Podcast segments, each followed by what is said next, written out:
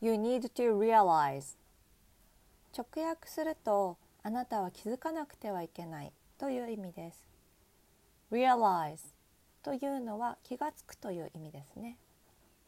前回お話しした内容の続きになるので突然このお話をされても何のことやと思われる方もいらっしゃると思うんですけどもアメリカの地図がどのように書かれているかによって人種差別に対して植え込み教育をされているというお話です。2010年から海外を回り始めてワーキングホリデーを使ってオーストラリアカナダニュージーランドで生活したり個人的にはペルーでジャングルに住んだりしながらちょうど2020年に日本に帰ってきた私ワッコがこのお話をお送りいたします。地図の本当の姿ということについてエリオット先生が説明してくれてるのでそのお話をさせていただきますね。アメリカ中心の地図を見ながら先生は私たちはどのようにして地図が書かれているかということに気づかなくてはいけないの。そして私はこの小さな事実を指摘したのよ。南米はね本当はグリーンランドより9倍大きいのよ。赤道は北極から半分のところとなるとアイオワ州は反熱帯気候ということになるわね。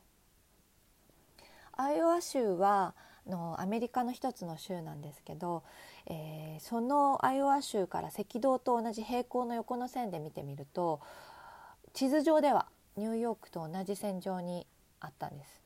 でネットで気候を調べても1年を通して気温はマイナス9度から30度に変化しますと書かれてました。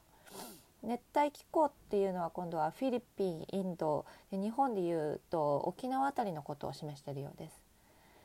なのですごく分かりやすい土地でこう簡単に想像してみてで地図で書かれたことを飲みにしてみるとニューヨークは沖縄みたいな、えー、ね、あったかいのんびりした街になりかねないっていうことになるんですかね。でアメリカ中心の地図とは別に、えー、形は歪んでるけども国の大きさが正当な東映地図っていうのを出して先ほどのアメリカ中心の地図でこれをメルカトル図法と呼ぶらしいんですけどもその地図を見比べてお話しされるんですね。でメルカトル図法っていうのは私も言葉にして説明ができるかちょっと自信がないんですけど、えー、地球が地球って丸いじゃないですか。でその地球儀が目の前にあったとしてその中心の線を中心軸として考えてその線を横に伸ばして地球儀を開いてみてください。そうすると上下の先端がすぼまって楕円状になりますよね。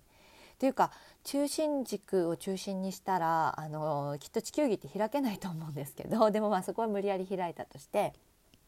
で今度はその中心の線に垂直な縦の線を今ある長方形の地図に作成するために伸ばしていくとその上下に伸ばしていくほど大陸の面積も大きくなっていくと思うんですね。でその縦の線を一致させるために上下の端に行くにつれて国の面積や距離が拡大されていく。でするとグリーンランドの面積は実際より17倍にも拡大されて見えることになるというのがメルカトル図法と呼ぶらしいです。でそのエリオット先生がこの地図の経緯をお話ししてくれます。なぜこうなるかというと教皇はキリスト教の形を示す地図をこのメルカトル図法で作るように依頼したのよ。だから白人の世界が圧倒的に南部の人々の世界より大きいのよ。学校に行っている子どもたちがこのアメリカ中心のメルカトル図法を見ることになるわ。この子たちは歪んだ国の大きさや形位置や重要さを見ていることになるの。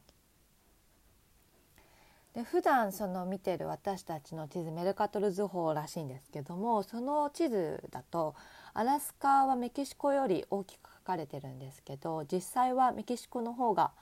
アラスカより大きくて正しいその、えー、東映地図で書かれた方だとカナダはだいぶ小さくアメリカ大陸の中ではそんなに面積を示してないっていうことを説明されてるんです。どう？これは大事なことだと思わない？世界が違うということに気づくというのはとても大切な気づきだわ。南米とグリーンランドの大きさを見比べてみて。もうこれは私たちが子供たちに私たち白人の方が大きい私たちの方が優秀と教えているようなものなのよ。それがまさにこの地図が教えていること。これが植え込み教育というものよ。最北端のカナダから最南端の南米まで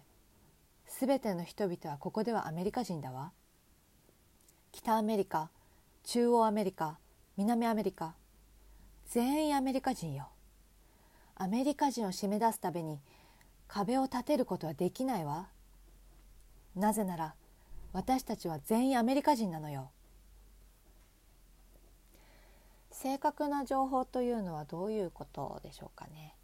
で植え込み教育で教育を受けた私たちも被害者だと思います。ですがその無自覚な状態で誰かを傷つけている状況にもなりかねないのがこの多様化された現代だと思ってます。私自身がの放浪者だったっていうこともあってヒッピーカルチャーとはとても近い存在でした。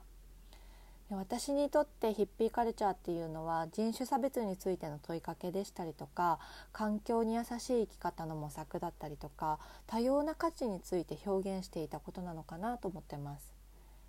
で私自身はねヒッピーに対して知っていることっていうのはほんの少しのことなんですけどもただねなんかこう私の心にこう響いたっていうのは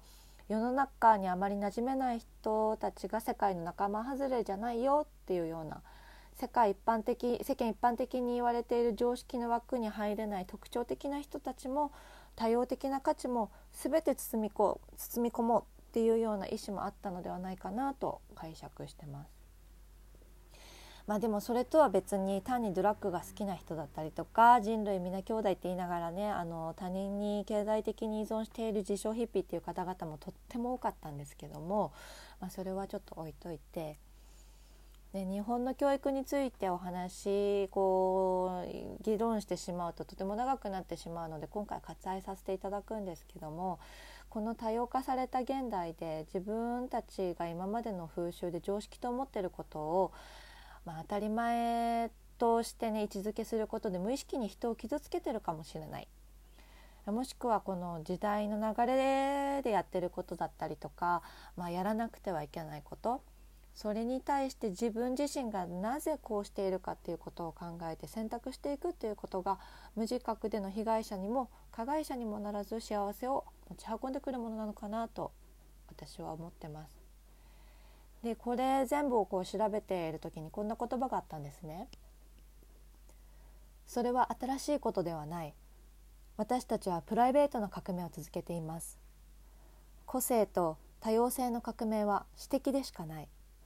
集団になるとそのような革命は参加者ではなく模範者に終わってしまうのです。それは本質的に一人の人間と別の人間との関係を実現するための努力なのです。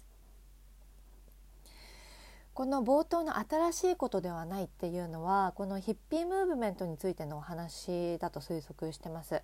でおそらくこの言葉ヒッピームーブメントというのが、まあ、ただ誰かしらがつけた社会現象の名前だけであって私たちは今も昔も変わらず多様化というものに対してよりよく関係性を作っていくという話をしているのかなと解釈してます。でそれは他人からやらされることではなく自分自身が活動活動をしていくことになるっていうこと。エリオット先生が教えてくれること自体が全てとは限らないと思ってます。私たちは日本人なので学校で配られる世界地図は日本が中心でしょうし教皇の話は別としてもねあのメルカトル図法で書いたらあの必然と上下の倍率が上がっていくことは致し方ないことなのかなとも思ってますし。ただ目の前で見ていることとか物とか情報だけがだけが本物ではないという考えやものの見方それがあると自分自身の本当の幸せというものに近づいてくるのかなと思ってます。でもまあそれは物事を斜めに見るっていうようなちょっとうがった感じではなくてどうでしょうか？遠いアメリカの出来事も人種差別や環境問題についても他人事ではないと思いませんか？正確な情報を手に入れて自分で考えて自分で人生を選択していくということが私は近しい人たちを大切にするということができるのかなと思っています。では日本にいながら勉強を通して世界2周目を行くことにしたをお聞きくださいまして本当にありがとうございましたこれからも勉強してお忙しい皆さんに情報を流せるように精進していきますのでどうぞよろしくお願いいたしますでは和子でした。